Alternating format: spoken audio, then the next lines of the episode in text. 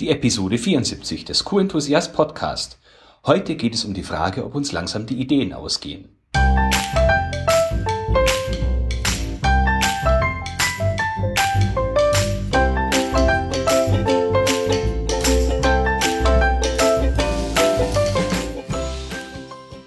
Ein enthusiastisches Hallo und willkommen zu einer neuen Podcast-Episode.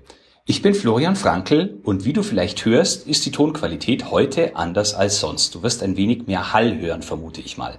Der Grund ist, dass ich es vor kurzem geschafft habe, meine iPhone-Kopfhörer, die ich normalerweise auch als Mikro verwende, in die Waschmaschine zu stecken und mitzuwaschen. Und jetzt funktioniert das Mikrofon nicht mehr. Müssen wir heute mit den im iPhone eingebauten Kopfhörer machen. Aber ich denke, es geht jetzt auch mal so.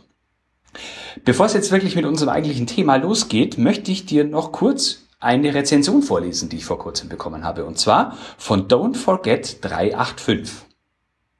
Er oder sie schreibt, sehr guter Podcast, angenehme Stimme, interessante Themen, auch für Einsteiger geeignet. Wer auch immer du bist, vielen lieben Dank für deine 5-Sterne-Rezension. Wenn auch du mir eine 5-Sterne-Rezension geben möchtest, freue ich mich natürlich unglaublich darüber. So, doch nun zum eigentlichen Thema. Heute soll es um die Frage gehen, ob uns langsam die Ideen ausgehen. Und zum Thema Ideen habe ich ein Zitat gefunden. Der Urheber ist nicht bekannt. Und das Zitat lautet, wer Ideen pflanzt, darf ihr Wachstum nicht fürchten. Und in diesem Zitat sind zwei Wörter drin, um die es heute gehen soll. Zum einen Wachstum und zum anderen Ideen. Inspiriert zu dieser Episode hat mich der Podcast Freakonomics Radio und zwar deren Episode Nummer 310. In dieser Episode wird die These besprochen, dass für Wachstum Innovation beziehungsweise Ideen benötigt werden. Und es geht vor allem darum, dass äh, neue Ideen immer schwieriger zu finden und immer größere Ressourcen notwendig werden, um wirklich Innovationen zu kreieren. Ich fand den Ansatz recht spannend, habe kurz darüber nachgedacht und zuallererst habe ich mir die Frage gestellt, was eigentlich erforderlich ist, um Wachstum zu erzeugen.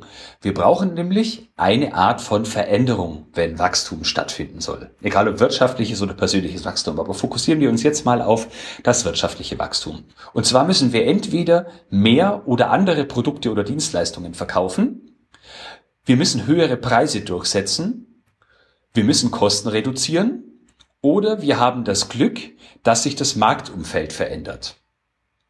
Letzteres können wir nicht äh, bewusst beeinflussen. Das hängt auch ab und zu mal von, sagen wir mal, Zufall ab. Ich habe da ein Beispiel.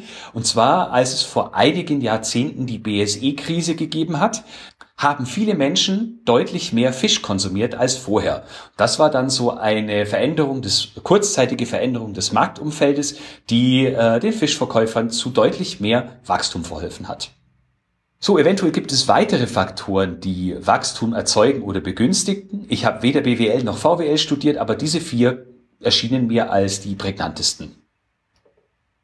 Vielleicht fragst du dich jetzt, welchen Bezug das Ganze zum Qualitätsmanagement hat. Und ich habe zwei wichtige Punkte für dich. Punkt Nummer eins, ich erlebe, dass QM oft nicht innovativ ist und auch nicht auf Innovation ausgerichtet die äh, Wertschöpfung, also die Kernprozesse der jeweiligen Unternehmen, die sorgen dafür oder versuchen möglichst innovativ zu sein. Und QM wird dann mehr oder weniger mitgeschleift, wenn es die Kundenanforderungen äh, notwendig macht. Manchmal scheitern Qualitätsmanager auch daran, ähm, neue, aber bekannt, bereits bekannte Technologie umzusetzen. Punkt Nummer zwei. QM soll neue Herausforderungen mit alten Methoden lösen. Wenn du dir einmal anschaust, welche, äh, wie alt die klassischen QM-Methoden teilweise sind und dass wir mit diesen Methoden versuchen, neue Herausforderungen zu lösen, dann steckt darin vielleicht ein gewisser Widerspruch. Nehmen wir den PDCA-Zyklus oder auch den Deming-Kreis genannt. Seine Wurzeln gehen bis in die 1930er Jahre zurück. Oder als zweites Beispiel das Ishikawa bzw. das Ursache-Wirkungsdiagramm, das es schon seit den 1940er Jahren gibt. Und auch das Kano-Modell für die Kundenzufriedenheit ist schon einige Jahre alt. Es entstand nämlich in den 1970er Jahren. Dazu kommt, dass diese Methoden, die sicherlich noch machtvoll sein können, oft nicht effizient und effektiv eingesetzt werden. Da fällt mir zum Beispiel immer wieder die Methode des 8D-Reports auf. Was teilweise mit dieser Methode angestellt wird, ist echt fürchterlich. So, und worauf will ich jetzt hier eigentlich hinaus? Es geht um Ideen und darum, dass es immer schwerer wird, neue Ideen zu finden. Ich stimme dem in Sachen Qualitätsmanagement nicht zu. Möglicherweise wird es immer schwieriger, revolutionäre Ideen zu entwickeln, also zum Beispiel die, ähm, den Nachfolger, das ist eine Nachfolge des PDCA-Zyklus. Äh, was jedoch geht, ist, wenn wir uns auf Adaption statt Innovation fokussieren. Wenn wir uns an QM angrenzende Bereiche wenden, uns genau anschauen, was die so machen und das für unseren Bereich einfach nur übernehmen und so verändern und verbessern, dass es zu unserem Umfeld und zu unserer äh, Arbeitswirklichkeit passt. Adaption ist aus meiner Sicht auch eine Form der Innovation, denn man überlegt sich, welche Methoden oder Ansätze in anderen Bereichen sinnvoll sind und überlegt sich eben ganz bewusst, was für meine eigene Situation in dem Augenblick passen könnte und verändere das entsprechend. Ich möchte mich an dieser Stelle aber von bloßen Kopieren distanzieren. Also ich bin kein Freund davon, einfach nur irgendetwas zu 100 Prozent zu kopieren, sondern ich möchte mich schon mit einer Sache beschäftigen und schauen, wie ich sie in, für meine Bedürfnisse passend machen kann. Und somit bin ich der Meinung, dass QM an jeder Ecke Inspiration finden kann. Egal, ob äh, man vielleicht in QM anderer Branchen schaut, also zum Beispiel bist du im Gesundheitswesen tätig und guckst mal, was Automotive macht, ohne gleich zu sagen, ja, aber das ist ja eine ganz andere Branche, was soll ich denn daraus lernen?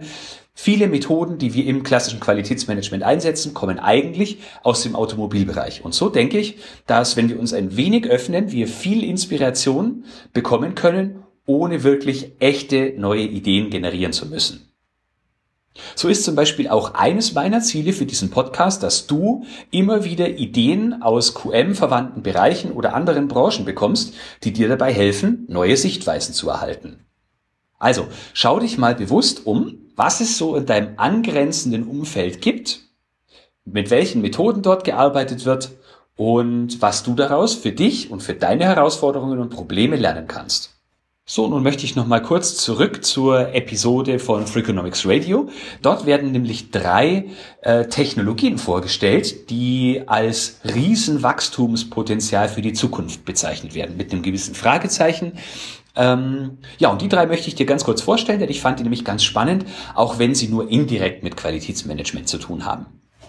Der erste Bereich betrifft Bioprinting. Ich weiß nicht, ob du schon mal was davon gehört hast, aber das ist im Prinzip eine Technologie, mit der man aus Körperzellen Organe ausdrucken kann. Also zum Beispiel, man nehme aus einem kranken Organismus gesunde Zellen, gibt die in diesen Drucker und äh, ja, druckt sich dann quasi die neue Leber oder das neue Herz oder was auch immer. Äh, ich könnte mir vorstellen, dass sowas in Zukunft auch für Lebensmittel anwendbar ist. Also zum Beispiel, wir geben äh, die notwendigen Moleküle in diesen Drucker und sagen ihm, was genau für Lebensmittel wir haben wollen und schon wird eine nahrhafte und gesunde Möhre gedruckt. Stell dir mir vor, was das mit unserer Natur machen würde. Wir müssten für die Lebensmittelproduktion keine riesigen Flächen mehr roden. Und möglicherweise, wenn das Ganze für Fleisch auch funktionieren würde, könnten wir auf Milliarden getöteter Tiere verzichten. Egal, ob man das jetzt ethisch gut oder schlecht finden mag, ich möchte das gar nicht bewerten, aber ich halte die Technologie für durchaus potenzialreich. Also Bioprinting.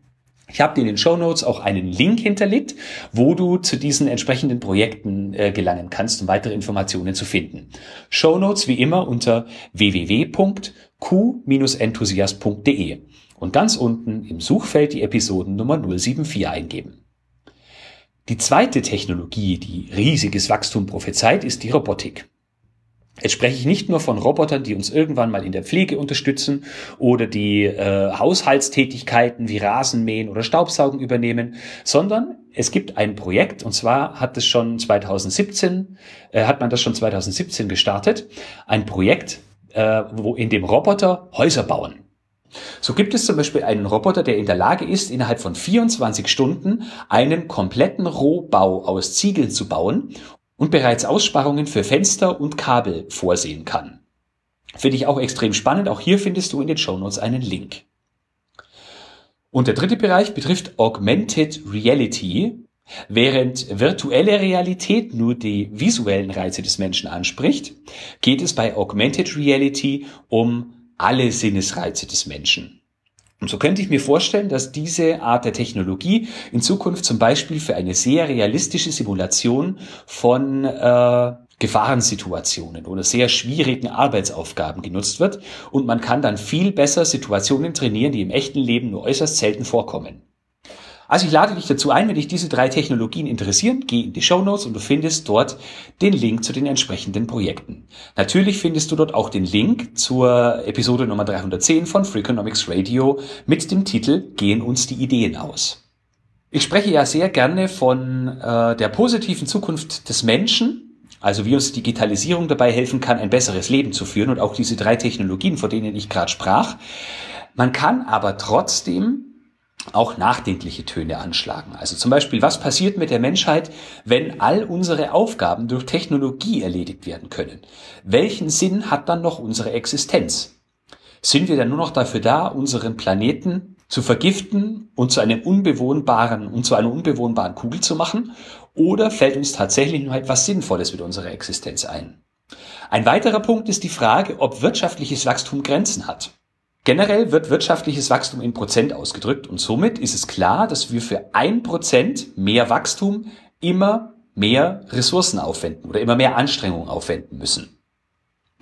Jetzt gibt es diese äh, Wachstumsskeptiker, aber auch genügend Menschen, die der Meinung sind, dass Wachstum im Prinzip keine Grenzen hat. Egal welche Ansicht du anhängst, denk einfach mal über diese beiden Punkte nach. Mich würde interessieren, wie du die Sache siehst.